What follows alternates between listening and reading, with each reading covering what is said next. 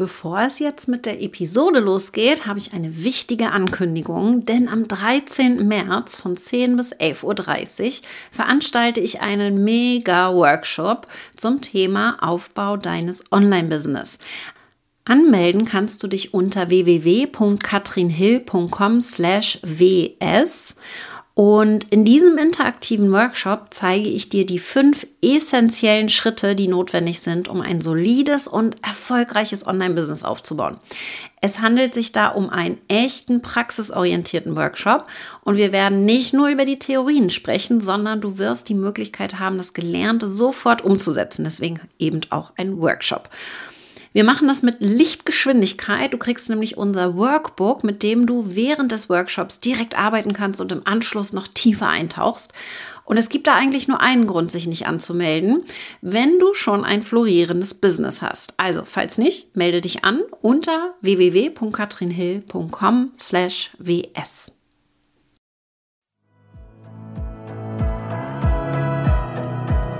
Hey, du Marketing Hero, lass uns an deiner Sichtbarkeit arbeiten.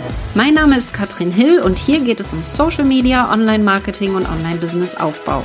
Mein Motto ist Think Big. Wenn du etwas willst, dann schaffst du es auch, weil du es kannst.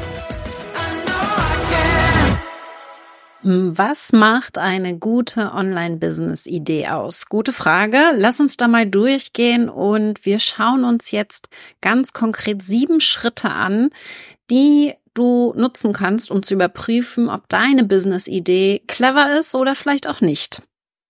Das ist Folge 303 vom Podcast Sichtbar. Und um sichtbar zu werden, brauchen wir natürlich ein gutes Thema. Und ich merke da immer wieder, dass das Thema absolut dafür entscheidend ist, wie erfolgreich jemand ist. Und wie können wir jetzt überprüfen, ob meine Business-Idee sehr erfolgreich ist oder auch nicht? Punkt Nummer eins ist einmal Proof of Concept durch die Konkurrenz. Da meine Frage an dich, hast du das schon gemacht? Hast du schon mal geprüft, ob das, was du anbieten möchtest, vielleicht auch schon existiert? Gibt es ähnliche Angebote? Und wenn ja, sind die denn auch erfolgreich? Das zeigt nämlich, dass eine Nachfrage besteht. Gibt es dazu noch gar keinen, der sowas anbietet? Könnte es bedeuten, dass eventuell hier auch keine Nachfrage besteht oder eventuell deine Zielgruppe nicht bereit ist, dafür Geld auszugeben. Punkt Nummer zwei löst die Idee ein echtes Problem. Und da überlege mal, was wäre jetzt das Problem deiner Zielgruppe und löst dein Angebot hier dieses Problem. Das ist ein super wichtiger Punkt, weil je dringlicher und relevanter das Problem ist, desto größer ist die Chance, dass Kunden bereit sind, dafür auch zu zahlen, um von dir Hilfe zu bekommen, um etwas zu lernen, um einen Schritt weiterzugehen. Wenn das nicht dringlich ist, wenn das Problem nicht relevant ist, dann ist es sehr viel schwieriger zu verkaufen. Da mal ein Beispiel, das ich ganz gerne bringe. Ich bin im September 2022 auf der Privatinsel von Richard Branson gewesen. Necker Island. Und der hat über 400 Firmen gegründet, was der absolute Wahnsinn ist. Er ist Milliardär, hat seine eigene Insel, ist jetzt äh, im Ruhestand und trotzdem immer am Arbeiten. Wenn du ihm so ein bisschen folgst und seiner Insel, dann sieht man das, dass er vor allen Dingen das macht, wozu er Spaß hat. Und ich durfte ihm als wir damals da waren, eine Frage stellen. Ich habe so gefragt, ja, Richard, hast du denn eine Vision gehabt? Er hat ja sehr früh schon die ersten Firmen gegründet. Hast du eine klare Vision gehabt, wo es hingehen soll?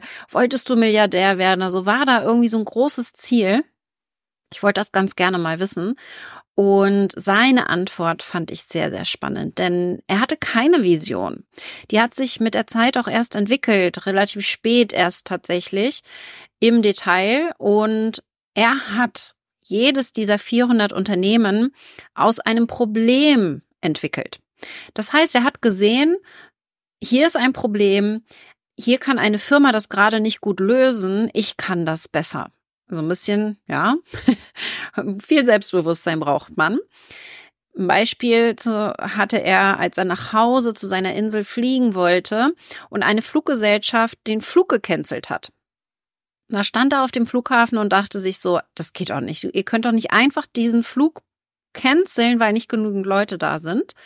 Und hat sich selber ein Flugzeug gechartert mit den Leuten, die fliegen wollten und hat in diesem Moment entschlossen, ich will eine Airline gründen, eine Fluggesellschaft, die die Kunden wie Könige behandelt. Und daraus ist Virgin entstanden, die Airline. Und jede einzelne seiner Firmen hat er gegründet aus einem Problem. Er hat zum Beispiel auch eine Kreuzfahrtgesellschaft gegründet und viele andere Sachen. Und da hat ihn gestört, dass auf den Kreuzfahrten immer kleine Kinder rumrannten. Ja, er hat zwar selber Kinder, aber wollte einfach auch mal eine Kreuzfahrt machen, nur für Erwachsene. Und so ist Virgin entstanden, die Cruises, die nur ab 18 Jahren tatsächlich auch buchbar sind. Und das finde ich ganz schlau und ist tatsächlich auch genau das, wie ich damals erfolgreich wurde. Ich habe 2014 ja den Bauchladen gehabt, habe alles angeboten, was Online-Marketing anging und habe mich damals für ein Thema entscheiden wollen. Ich habe gesagt, wenn ich Experte werden will auf diesem Gebiet, muss ich ein Thema wählen. Und ich habe das Thema genommen, wo das größte Problem entstand und habe damals als Bauchladen schon viel geblockt und auch meine Webseite gehabt und hatte dann Themen wie, wie kann ich bei Twitter erfolgreich werden, wie kann ich bei Facebook erfolgreich werden, wie kann ich Newsletter erstellen, wie kann ich meine Webseite SEO optimieren. All diese Themen habe ich geblockt, weil ich die alle ganz spannend fand. Aber ich habe gemerkt, die Kunden hatten da nicht zu allen Themen unbedingt eine Frage. Die meisten Fragen kamen zum Thema Facebook-Marketing. Und mit Abstand hatte ich da die größten Reaktionen drauf, auch wenn man das jetzt von Vergleich, ja. Ich bin ja auch gewachsen. Mittlerweile haben wir über die Kanäle verstreut über 70.000 Follower. Damals hatte ich 300. Und ich hatte so zehn Reaktionen auf meine Beiträge. Und wenn ich was über Webseitenoptimierung gepostet habe, dann kamen meistens so zwei, drei Daumen nach oben. Die Herzen gab es damals noch nicht. Und wenn ich was über Facebook gepostet habe, dann kamen 20, 30 Reaktionen und auch Nachfragen. Und wie macht man das denn nun? Das ist ja gerade so im Trend. Ich habe also das Problem entdeckt, das die meisten hatten in dem Moment und habe mich auf dieses Thema gestürzt. Und löst deine Idee ein echtes Problem. Wenn du das schaffst, wenn du da Ja sagen kannst, dann go for it. Aber das ist nur Punkt Nummer zwei. Gehen wir mal zur drei. Das ist die digitale Umsetzbarkeit. Überprüf mal, ob deine Idee tatsächlich digital umsetzbar ist. Also, viele haben das ja erst in der Corona-Zeit so richtig verstanden, weil sie das mussten. Ja, ich gehe da jetzt mal in Yoga zum Beispiel rein oder Personal Training. Ich habe zum Beispiel meine eigene äh, Personal Trainerin, die vor der Corona-Zeit äh, auf Ibiza zu den Kunden hingefahren ist, mit denen dann ein oder zwei Stunden Sport gemacht hat und erst mit der Corona-Zeit gezwungen war, das Ganze digital zu machen und ihren Membership entwickelt hat mit uns zusammen. Und das ist etwas, da wären wir ohne Corona ja gar nicht zugekommen. Die Schulen sind immer noch nicht digitalisiert. Sorry, wenn ihr das jetzt nicht geschafft habt, dann weiß ich auch nicht. Aber unheimlich viele Unternehmen, obwohl sie dachten, es geht gar nicht, sind von offline auf online geswitcht, komplett geswitcht oder zumindest teilweise geswitcht. Und ich hatte letzte Woche gerade ein Gespräch mit einem Kung-Fu-Lehrer. Ich habe meine erste Kung-Fu-Stunde gehabt bei einer Freundin, die ich besucht habe. Und der hat gesagt, nein, Kung Fu kann man einfach nicht online digital lernen. Ich würde sagen, es geht. Ich glaube, alles ist möglich. Ich glaube, ja, er hat halt seine Gründe. Die Energien können, können nicht so übertragen werden und ich bin der äh, schwarze Gürtel, sonst was, äh, äh, Guru und das geht online nicht. Und ich glaube, es geht fast alles online, fast alles, ja, ähm, ist zumindest irgendwie online möglich. Und wenn es nur erst einmal die Wissensvermittlung ist oder bestimmte Bewegungen und man dann das finale Ende oder das detaillierte, was auch immer dann noch dazu kommt, das vielleicht Berührung, was nötig ist, jetzt physiotherapeutisch zum Beispiel, wenn wir uns das angucken. Das geht dann vielleicht nur vor Ort.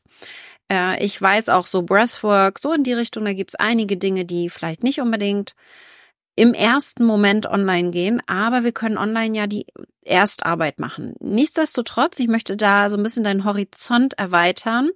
Wie ist dein Thema digital umsetzbar? Wie kannst du das digital umsetzbar machen? Super wichtig, da einen wirklich offenen Mind zu haben und euch so ein bisschen ich glaube, da muss man gezwungen werden, in die Corona-Zeit zurückzuversetzen. Wenn es nicht anders ginge, ja, wir brauchen ja immer so ein bisschen Schmerz, entweder ein Weg von, ja, oder ein Hinzu. Zum Beispiel hinzu wäre, ich möchte gerne reisen und will nicht diese Abhängigkeit von meiner örtlichen Umgebung haben. Beispielsweise, es wäre ein Hinzu, weg von wäre, ja, ich mich, Corona, wir dürfen nicht uns treffen. Äh, wir müssen jetzt schauen, wie kriegen wir es irgendwie hin. Und vielleicht zwingst du dich da einfach mal und gehst auf Reisen und schaust, ob das funktioniert. Ja, äh, manchmal ist es so, um das uns selbst zu beweisen, müssen wir uns einfach selbst mal zwingen.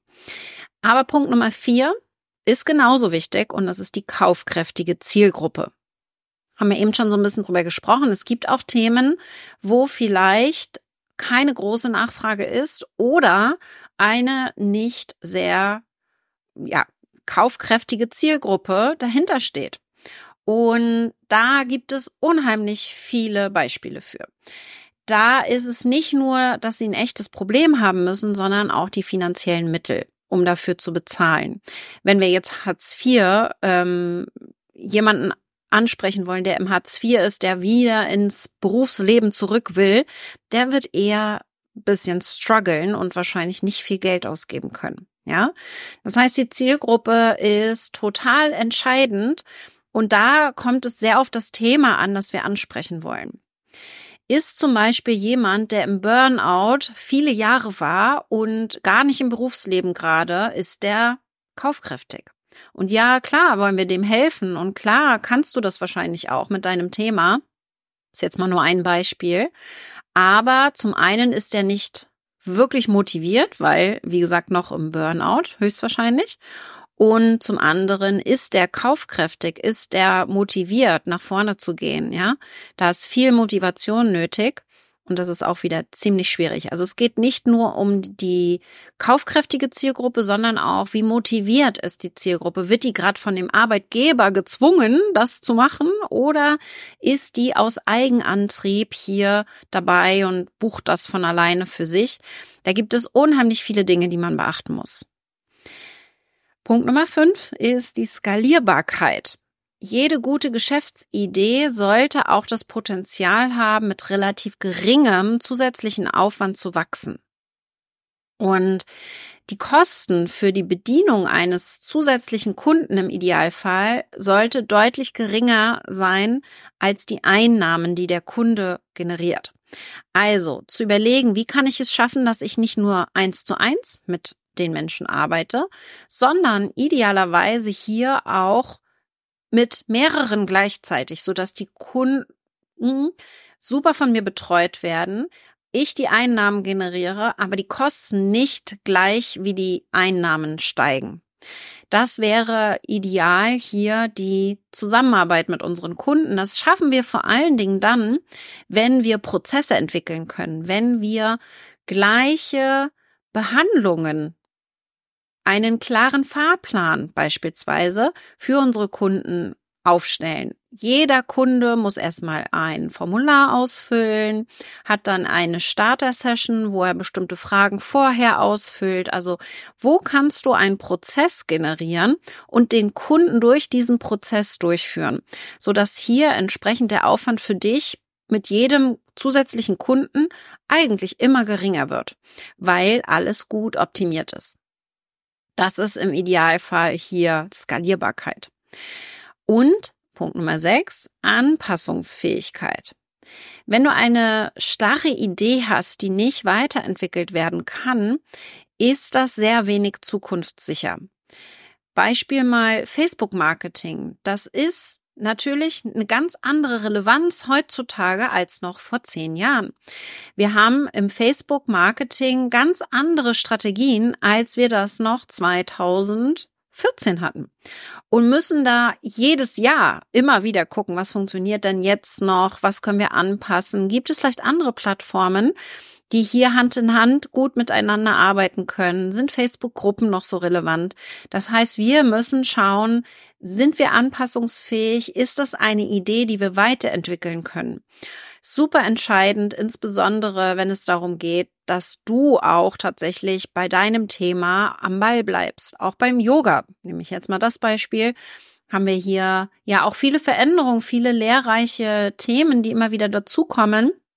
Und da dürfen wir entsprechend uns auch als Lehrer anpassen und auch weiterentwickeln. Und Nummer sieben, Kompatibilität mit deinen Fähigkeiten und Leidenschaften. Das ist ja so wichtig. Wir denken jetzt, okay, wir machen jetzt die Idee, die die größten Probleme meiner Kunden äh, abdeckt, aber passt diese Idee dann auch zu deinen persönlichen Fähigkeiten, zu deinen Erfahrungen und vor allen Dingen deinen Interessen. Ich merke das immer mehr, wie viele versuchen, etwas zu kopieren, auch online und das nachzumachen, ohne eigentlich selber dahinter zu stehen. Weil sie sehen, oh, guck mal, das funktioniert ja bei der oder bei dem, dann mache ich das mal genauso. Und das fällt den meisten auf die Füße. Warum? Weil sie nicht die Idee zu ihrem eigenen gemacht haben wenn du ein Business aufbaust, wo du nicht voll voller Leidenschaft bist, das ist wirklich so, wird es definitiv scheitern. Ein Business, das auf deinen Stärken aufbaut und dir totalen Spaß macht, hat viel größere Chancen auf Erfolg, weil du viel mehr Engagement und Ausdauer reinsteckst und ich merke das jetzt gerade, ich habe so viel Freude an meinem Business, weil ich mir das so aufgebaut habe, wie ich das gerne möchte. Und ich habe dafür Programme verändert. Ich habe Programme rausgeschmissen aus dem Angebot. Ich habe Programme neue reingenommen und ich habe sie genauso entwickelt, wie ich Freude daran habe und wie ich auch sehe, dass meine Kunden damit erfolgreich werden. Und es gibt noch immer, ja. Also ich sage ja nicht, dass das nur am Anfang ist, aber ich habe viel gestruggelt am Anfang. Und das geht meinen Kunden auch so. Die strugglen am Anfang, die wissen nicht genau, boah, das ist so anstrengend, ich habe so viel zu lernen, es ist so viel zu tun, ich weiß gar nicht, wo ich anfangen soll. Und durch diese schwierigen Zeiten kann uns vielleicht eine große Vision leiten, aber ganz ehrlich, die hatte ich am Anfang auch nicht. Ich hätte nie gedacht, 2014, als ich mich auf Facebook spezialisiert habe, dass ich mal ein Millionenbusiness damit haben werde. Ich habe damals 10.000 Euro Gewinn im Jahr gemacht. Ja, das ist aktuell mein mein äh, Monatsgehalt. Und das war einfach überhaupt gar nicht absehbar. Und deswegen ist für mich so wichtig, dass durch diese schwierigen Phasen, und die gibt es einfach, die habe auch ich jetzt heute noch mit einem Millionenbusiness, mit 15 Angestellten und Freelancern, schwierige Zeiten, wo ich sage, boah, es ist echt gerade zäh, es ist super anstrengend. Hatten wir im Herbst letztes Jahr, war super zäh, jetzt gerade fluppt es wieder total. Und das ist für mich zu wissen, oh, ich liebe das, was ich tue es ist jetzt gerade mal anstrengend, aber ich gehe da jetzt trotzdem durch. Und vor allen Dingen mache ich mir die Welt, wie sie mir gefällt, habe ich letztens auch gepostet. also wirklich, wenn irgendwas anstrengend ist und anstrengend bleibt, es darf mal eine kurze Zeit anstrengend sein, aber wenn es anstrengend bleibt, dann stimmt irgendwas nicht. Dann darfst du etwas verändern. Und dann darfst du es zu deinem machen. Deswegen ist es super wichtig, dass deine Idee kompatibel ist mit deinen Fähigkeiten, mit deinen Leidenschaften, damit du durch schwierige Phasen immer wieder durchkommst. Und so darfst du jetzt mal optimieren und überprüfen, ist es deine Business-Idee, die du die nächsten Jahre genauso weitermachen möchtest? Passt die? Hast du diese sieben Punkte einmal gecheckt? Ja? Proof of Concept durch die Konkurrenz. Hast du mal geguckt? Wie machen die anderen das? Löst deine Idee ein echtes Problem? Punkt Nummer zwei. Drittens, ist es digital auch umsetzbar? Super wichtig. Und hast du viertens eine kaufkräftige Zielgruppe? um fünftens das Ganze idealerweise zu skalieren und Anpassungsfähigkeit, Punkt Nummer sechs, kannst du das Ganze weiterentwickeln und weiteren Trends zum Beispiel folgen. Und siebtens bist du voll in deiner Fähigkeit und in deinen Leidenschaften, weil wenn diese Punkte ein Yes haben, dann passt deine Online-Business-Idee und dann geht es in Anführungsstrichen nur noch in die Sichtbarkeit. Das gucken wir uns nächste Woche mal an. Mein bester Tipp für das Erreichen deiner Zielgruppe, das ist nämlich E-Mail-Marketing. Da gehen wir nächste Woche weiter drauf ein. Und jetzt wünsche ich dir viel Spaß und einen wundervollen Tag.